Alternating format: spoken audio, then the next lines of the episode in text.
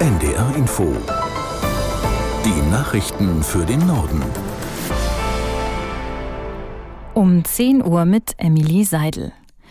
In Deutschland wird heute an die Opfer der Reichspogromnacht erinnert. Vor 85 Jahren hatten Nationalsozialistinnen Jüdinnen und Juden angegriffen und zahlreiche Menschen getötet.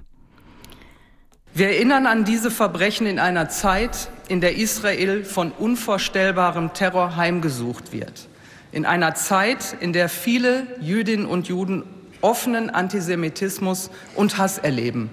Auch bei uns in Deutschland. Und das ist unerträglich. Die historische Verantwortung Deutschlands für den Holocaust muss sich jetzt in konkretem Handeln zeigen. Und es liegt an uns, in welcher Gesellschaft wir leben wollen. Nie wieder ist jetzt. Das war Bundestagspräsidentin Bärbel Baas. Erinnert wird heute außerdem an den Mauerfall vor 34 Jahren. Die zentrale Gedenkveranstaltung findet zur Stunde an der Bernauer Straße in Berlin statt. Im Norden wird heute Nachmittag unter anderem in Schlagsdorf am Ratzeburger See an den Mauerfall erinnert. Dazu werden auch Schleswig-Holsteins Ministerpräsident Günther und Mecklenburg-Vorpommerns Ministerpräsidentin Schwesig erwartet. Seit Jahren feiern beide Bundesländer die Grenzöffnung gemeinsam. Die Lokführergewerkschaft GDL und die Deutsche Bahn haben die Verhandlungen über einen neuen Tarifvertrag begonnen. Die Bahn hat der Gewerkschaft ein erstes Angebot unterbreitet. Demnach bietet der Konzern 11 Prozent mehr Lohn und Gehalt und eine Inflationsausgleichsprämie von bis zu 2850 Euro. Eine reduzierte Wochenarbeitszeit, wie von der GDL gefordert, ist nicht enthalten. Vor den Verhandlungen hatte sich der GDL-Vorsitzende Weselski zwar kompromissbereit gezeigt, aber auch angedeutet, dass es zügig zu Warnstreiks kommen kann. Die Gewerkschaft fordert für die Beschäftigten unter anderem 555 Euro mehr pro Monat und dass Angestellte im Schichtdienst nur noch 35 statt wie bisher 38 Stunden arbeiten müssen. Die israelische Armee will Zivilisten aus dem Norden des Gazastreifens auch heute die Flucht in den Süden ermöglichen. Wegen der heftigen Gefechte mit der islamistischen Hamas sollen gestern schätzungsweise 50.000 Menschen den Evakuierungskorridor genutzt haben. Aus Tel Aviv Björn Dake. Nach Angaben der Vereinten Nationen erreichte ein Konvoi mit Hilfsgütern das Schifa-Krankenhaus. Es ist die größte Klinik im Gazastreifen. Nach Einschätzung von Hilfsorganisationen reichen Medizin und Geräte aber bei weitem nicht aus. Israels Ministerpräsident Netanyahu wiederholte am Abend, dass eine Feuerpause davon abhängt, dass die Hamas ihre Geiseln freilässt. Immer wieder gibt es solche Andeutungen.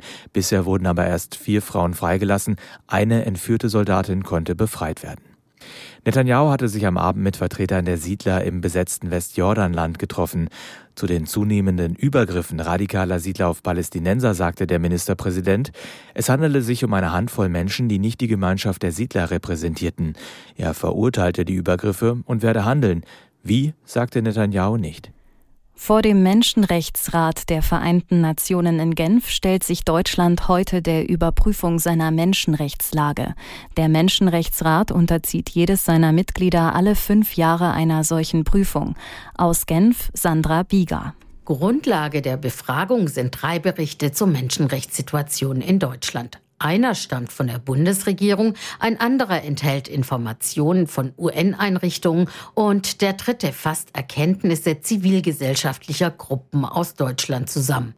Dabei geht es unter anderem um Themen wie Antisemitismus, Rassismus, Polizeigewalt und die Behandlung von Geflüchteten in Deutschland. Per Los wurde entschieden, dass Katar, Luxemburg und Senegal die Berichterstattung bei der Überprüfung Deutschlands übernehmen.